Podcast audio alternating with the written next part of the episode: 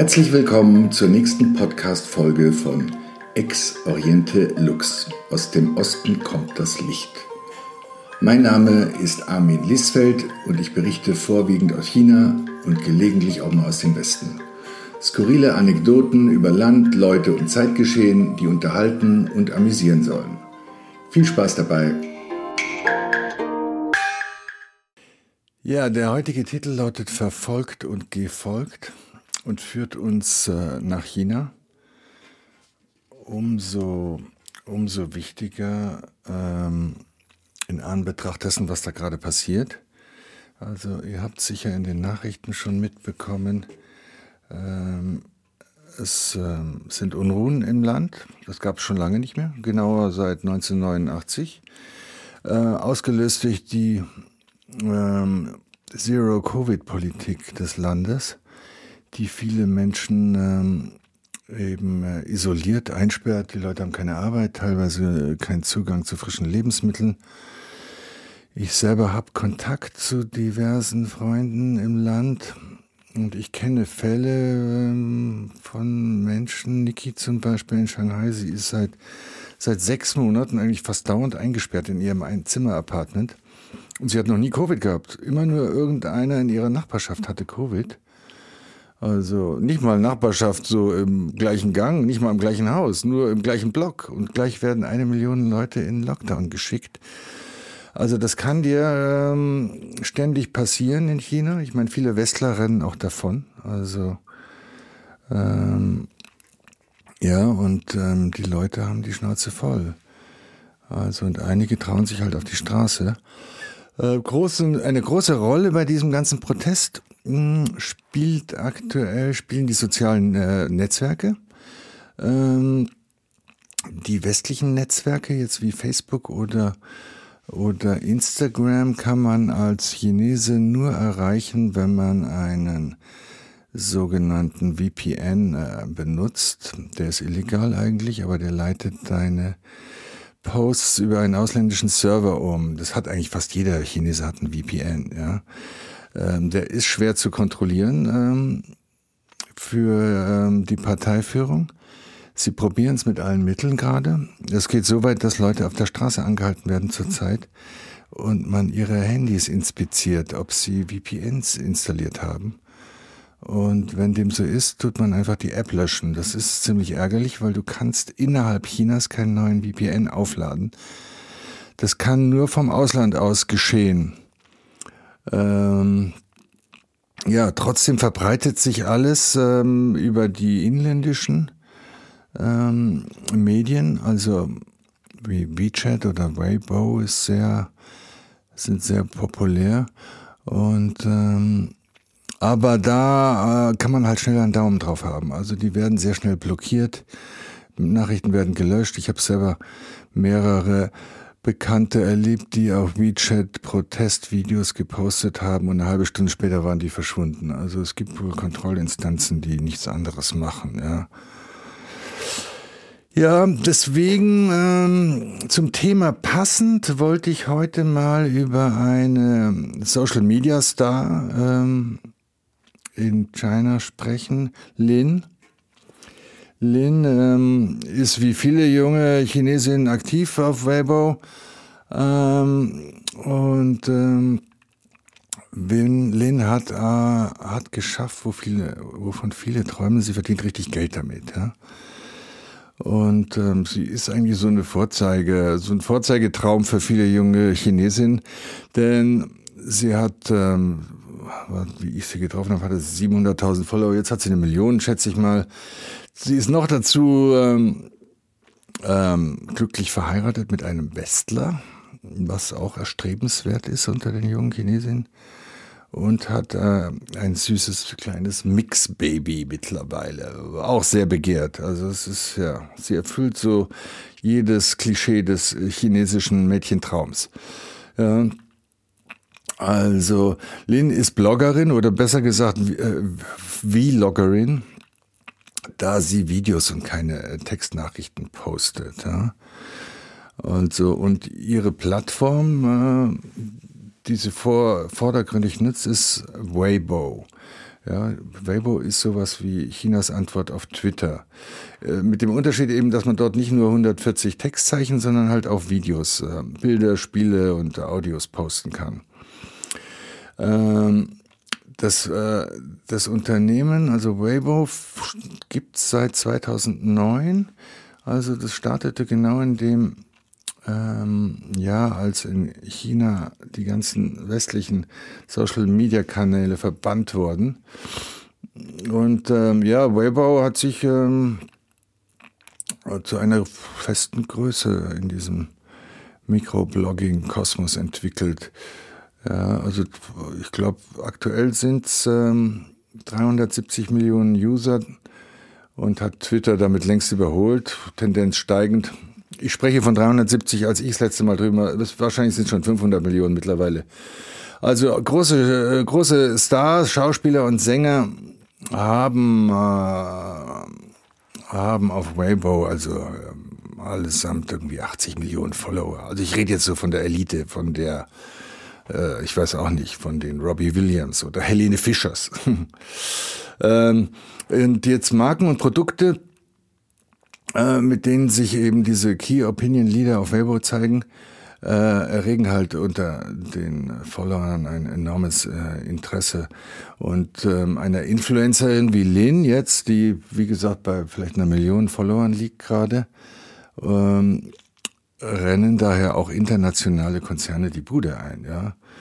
Denn einfach weil, was das Kajal, was sie sich auf ihre schmalen Augenlider aufträgt oder ihr Lippenstift, der wird auch äh, bald äh, in den Schubladen ihrer Fans liegen, ja. Ähm, und äh, also da, ich war bei ihr zu Hause, ich habe das gesehen, was weiß ich, von Chanel, Gucci, was äh, äh, Estee Lauder, also wirklich große Konzerne treten dann an solche kleinen Mädels ran ähm, was sehr smart ist, weil das äh, eine bessere Werbeplattform findest du in China jetzt nicht. Ähm, und ähm, und Lin, äh, Lin ähm, genießt das voll und ganz. Also wirklich, sie ist, die ist wie gemacht dafür. Also sie genießt diesen, diesen Vorbildstatus. Also nicht nur, weil das viel Kohle mit sich bringt, ne? einfach auch, weil sie es so liebt, im Mittelpunkt zu stehen. Das ist ihr naturell einfach, ja. Und sie ist so ein kleines Mädel, also ich würde mal sagen, sie ist vielleicht 1,50, 1,55 groß. Aber was ihr an Körpergröße fehlt, das macht sie mit ihrem Temperament äh, wett. Also ich habe keine zehn Minuten gebraucht und war ihr schon irgendwie verfallen. Also sie hat einfach was äh, Einnehmendes, ja. Ja, womöglich, ähm, weiß ich nicht, womöglich kannst du ihren Job überall auf der, auf der Welt ausführen. Ähm, und was ihr in die Karten spielt, was mir ihr Ehemann äh, erklärte, ist, ähm, also ihr, über ihren Ehemann Maxim, einen belgischen Fotografen, haben wir es kennengelernt, der hat mir das ein bisschen äh, aufgedröselt. Sie stammt aus Wenzhou. Wenzhou ist, ähm, ist, ähm, ist eine Stadt im Süden, die, der man nachsagt, dass dort praktisch ähm, der Geschäftssinn in die Wiege gelegt wird. Also über 90 Prozent der Firmen in dieser Stadt ähm, sind in privater Hand. Also es ist die Metropole der Privatunternehmer. Und ähm, man sagt einfach Venjoa nach, dass sie einfach so einen angeborenen Geschäftssinn haben und wissen, wie man Geld macht. Ja? Und das ist äh, mehr als nur eine Sage, weil das kann man nachverfolgen. Äh, Darüber gibt es viele Abhandlungen. Zumal diese Venjoa nicht nur in China, sondern auf der ganzen Welt äh, verbreitet sind. Also zum Beispiel im, im, in der Toskana ähm, ähm, sind allein 20.000 äh, von ihnen ansässig in einem kleinen Städtchen, das nennt sich Prado, nordwestlich von Florenz. Ähm, die äh, eine Stadt, wo, wo Textil- äh, und Lederfabrikation ähm, äh, präsent ist. Und zwar haben, haben, ich meine, mittlerweile sind vielleicht mehr andere Chinesen auch da, aber Wenzhou haben dieses Prato ursprünglich für sich entdeckt, weil das eben in der Nähe von Florenz ist, wo Gucci und Prada sitzen. Und ähm, die haben sich gedacht, damit Gucci und Prada nicht äh, in China produzieren lassen muss und sich diesen peinlichen Stempel Made in China äh, auf ihre Taschen äh, kleben muss, ähm, sind sie einfach nach Prato gekommen und haben, sind an diese Firma herangetreten und gesagt, pass auf, wir produzieren für euch hier. Dann seid ihr Made in Italy, habt aber trotzdem günstige äh, chinesische ähm, Arbeiter. Ähm, das funktioniert sehr gut. Sie äh, machen Preisdumping da. Ähm, ja, es ist sogar auch, es gibt Geschichten von wirklich Sklavenarbeit, also von illegal eingeschleusten Chinesen, die dort unter menschenunwürdigen Verhältnissen in äh, Verließen von ihren eigenen Landsleuten ausgebeutet äh, werden. Ja, es gab sogar ähm, Berichte von solchen Arbeitern, die in Prato verstorben sind und die man nicht richtig beerdigen konnte, weil sie illegal eingereist waren und man somit äh, sich hätte sehr lästigen Papierkram stellen müssen. Also es gibt da wirklich äh, diverse Revolvergeschichten rund um Prato. Ja. Und äh, ja, in Deutschland findet man sie auch. Also in in äh, NRW zum Beispiel besitzen Wenzhou mehrere Autohäuser. Ähm, dann in Spanien, also 70 Prozent aller Chinesen in Spanien stammen aus Wenzhou. Ähm, und ähm, über, über 250.000 leben allein in den USA. Und äh, nachweislich äh, 90 Prozent aller chinesischen Restaurants in New York sind äh, fest in der Hand von Wenzhouern. Ja. Das ist, sind auch alles Sachen, die, die Maxim mir sehr gut erklärt hat. Ja, ich war sehr beeindruckt. Das ist ein junger, 26-jähriger Fotograf, ähm, der sich sehr intensiv mit den Wurzeln seiner Frau auseinandergesetzt hat. Ähm, vielleicht auch einfach, weil man die Kleine sonst nicht versteht, weil die einfach so schräg ist. Aber Maxim spricht mittlerweile sehr gutes Chinesisch ähm, und Lin sehr gutes Englisch. Aber trotzdem, da bleiben immer große kulturelle Unterschiede. Die sind einfach zu groß, als dass man die ignorieren könnte. Also daher mein Tipp auch, also aus meiner Erfahrung und Beobachtung heraus, ein Westler, der eine Chinesin heiratet, sprich als Lebenspartnerin erwählt, ist gut beraten, sich mit ihren Wurzeln auseinanderzusetzen. Ich meine, die gemeine Chinesin, ist zwar anpassungsfähig und, und ähm, kann sich auch hier in den Westkosmos ihres Ehemanns einfügen. Ähm, nicht zuletzt auch ein Grund, warum ja viele verzweifelte Westler sich eine Chinesin äh, suchen oder auch über Partnervermittlung buchen, weil sie halt, weil die klassische Chinesin zumindest etwas devoter programmiert ist. Ja? Aber die Probleme an der Seite von so einem devoten Mäuschen sind natürlich trotzdem vorprogrammiert.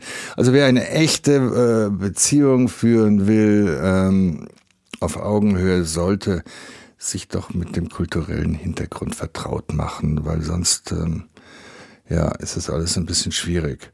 Ja, und Lynn ist sowieso alles andere als devot, ja.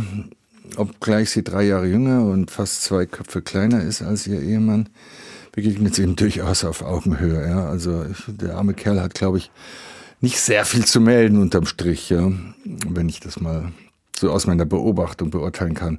Ja, sie versteht es halt einfach, sich Raum und Gehör zu verschaffen. Also manchmal, manchmal auch mehr, als ihm lieb ist, äh, wie Maxim mir erklärte. Aber Maxim hat Verständnis, denn ähm, Maxim weiß sehr genau um Lins Vergangenheit.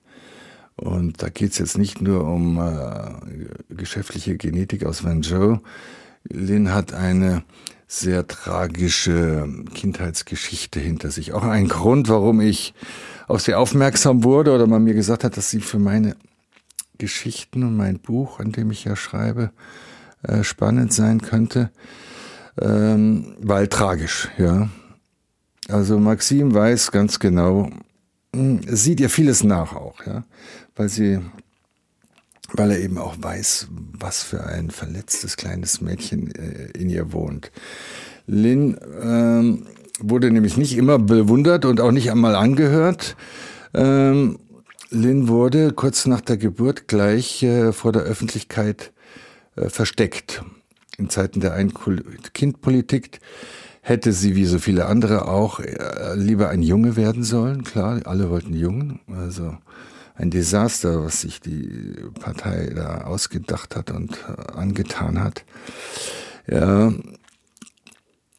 die, die Eltern hatten eigentlich schon ein Kind und wollten, äh, ein zweites war nicht erlaubt, aber sie haben es riskiert, eben weil sie unbedingt einen Jungen wollten.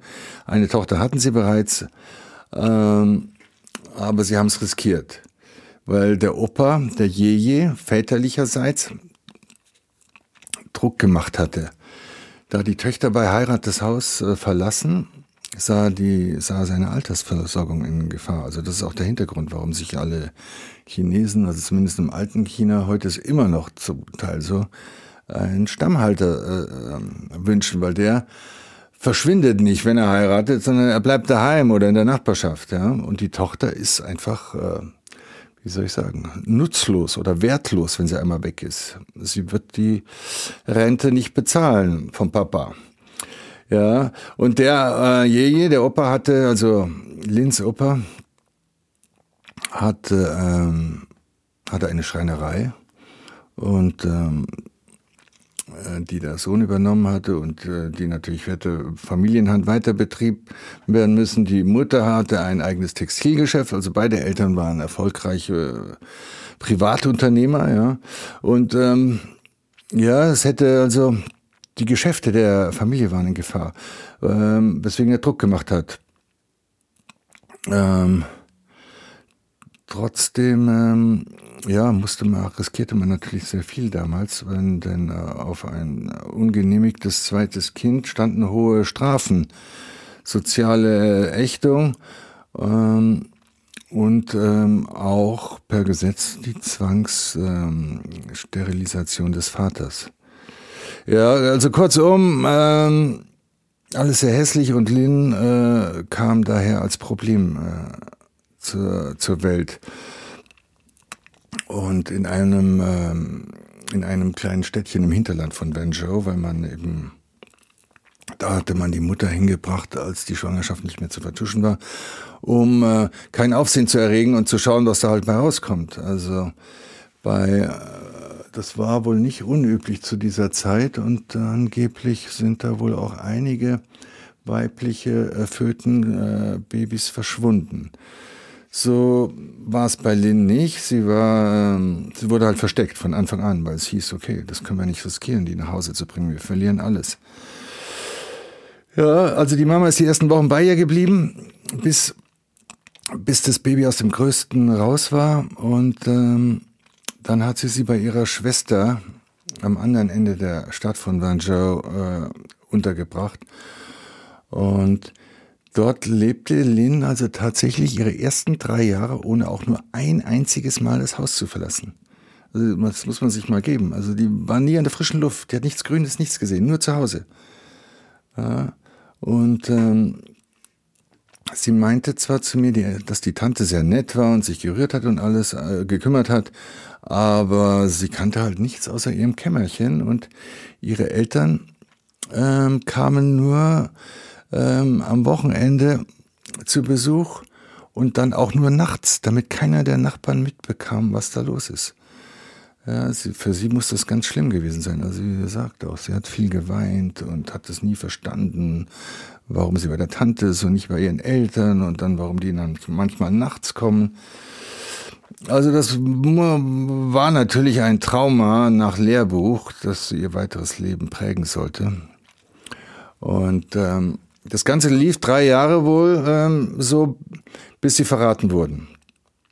Irgendwann hatten Nachbarn der, ähm, der Eltern doch irgendwas mitbekommen und ähm, die Behörden verständigt. Das muss man sich auch mal geben. Was für eine Welt, gell? Ähm, ja, die Eltern wurden daraufhin verhört und die haben alles geleugnet und ihr Haus wurde durchsucht, nichts gefunden. Ja, und ähm, aber sie hatten irgendeinen Tipp und waren sich sicher, äh, eben, dass sie, dass es eine zweite versteckte Tochter gibt und äh, haben nicht locker gelassen. Dann haben sie ihre siebenjährige Schwester am Ausgang der Schule abgefangen und äh, und sie ganz, also die Polizisten und sie gefragt, wo denn ihre kleine Schwester sei. Ja, und Lynn meinte, die hat sich natürlich nichts dabei gedacht, als sie den Polizisten sagte, dass ich bei der Tante wohnen würde. Ja, also das Mädchen kommt nach Hause, erzählt zur Mama, Mama dreht durch, äh, ruft die Schwester an, warnt die, ja, die, die Schwester packt die kleine Lynn, versteckt sie bei den Nachbarn und fünf Minuten später steht die Polizei bei ihrem Haus. Und ähm, ja, Lynn war damals äh, noch keine vier Jahre alt und kann sich aber immer noch erinnern, also wie das war. Sie meint, das, sie wacht nachts oft auf, weil sie Albträume davon hat. Wie die da reingepoltert sind, das Haus auseinandergenommen haben mit viel Lärm und sie wurde im angrenzenden Haus unter der, unterm Bett versteckt. Ja. Und sie hat alles mitgehört, wie die Tante angebrüllt wurde und äh, sie hat vor Angst sich in die Hosen gepinkelt. Ja. Und ähm, noch heute träumt sie davon. Und sie war wohl jahrelang Bettnässerin auch. Ja. Und ähm, die Tante leugnet halt auch tapfer alles, aber da die Polizei Kinderspielzeug in ihrem Haus findet, ähm, ist es für sie Grund genug, diese Verhöre fortzuführen. Sie hatten verschiedene Indizien und die Eltern von Lynn haben trotzdem weiter gemauert und behauptet, das stimmt alles nicht. Und, ähm, und dann haben die Behörden, die Beamten angefangen, die Eltern äh, zu foltern. Also sie wurden erst mit dem Gürtel geschlagen, ähm, erst getrennt voneinander und dann gemeinsam. Und sie, sie, sind tapfer geblieben wohl lange Zeit. Also Lynn kennt diese Geschichten wohl detailliert. Und dann haben sie sie gemeinsam gefoltert. Ja, und dann musste der Vater irgendwann miterleben, wie sie die Mutter mit einer brennenden Zigarette bearbeiteten. Ja, da ist er dann natürlich eingeknickt, wie seine Frau hier mit äh, brennenden Zigaretten gefoltert wird und ist eingeknickt und hat alles zugegeben. Ja, von dem Tag an ähm, war Papa nie wieder der gleiche, sagte sie mir. Ja. Der war gebrochen. Es war nur noch ein Häufchen Elend. Und ähm, die Vasektomie, die man danach an ihm durchführte, ähm, war dann auch egal. Also er, er sei seiner Männlichkeit wohl ohnehin beraubt gewesen. Wen wundert's?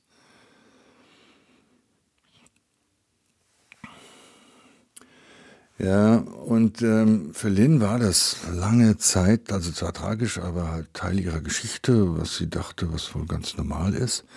Dass das alles sehr crazy ist und nicht normal, ihre Familiengeschichte, hat sie erst später an der Uni in Shanghai realisiert, erzählte mir Lynn. Ähm, und zwar haben sie halt andere darüber aufgeklärt, als sie die Geschichte gehört haben, dass das äh, nicht normal ist, ja. Und ähm, aber vielleicht war das ja auch hilfreich für sie, ähm, das als normal in Anführungszeichen zu betrachten, weil sie sich relativ ähm, gut entwickelt hat. Also sie war eine lebensfrohe, temperamentvolle Frau von Anfang an. Ähm, Okay, ihr Style war ganz anders als heute. Ich habe die Bilder gesehen, aber sie äh, hat damals sich schon viel Mühe gegeben, sich zurechtgemacht und hatte schon ein paar Follower und äh, Fotos gepostet und ähm, ja und hatte Spaß gehabt an modischen Inszenierungen und ähm, hatte schon schu zu Schulzeiten so 3000 Follower auf Weibo. Ja, deswegen hat sie dann so ein Designstudium angefangen für, für Schmuck und war landete eben an der gleichen Uni wie Maxim, der äh, junge Belgier war im Rahmen eines Marketingstudiums für vier Monate in Shanghai. Also es ist gang und gäbe, es sind viele europäische Studenten, die ein Auslandssemester in Shanghai einlegen. Das ist sehr begehrt. Und Maxim war damals Hobbyfotograf auf dem Campus und da sie irgendwelche Abschlussarbeiten fotografieren äh, sollte, oder ja, hat sie ihn eben gefunden. So haben die zueinander gefunden. Ja. Und ähm, ja, ja, also ich könnte das Stunden erzählen, was sie mir alles berichtet hat. Auf jeden Fall ging das dann knall auf Fall und äh, aber er war halt ein Ausländer trotzdem. Sie hat ihn erstmal verheimlichen müssen und ein Jahr lang, nachdem sie ein Jahr lang zusammen waren und zusammenziehen wollten, hat sie es dann erstens erste Mal ihren Eltern verraten und die meinten gleich, was ein Franzose, spinnst du?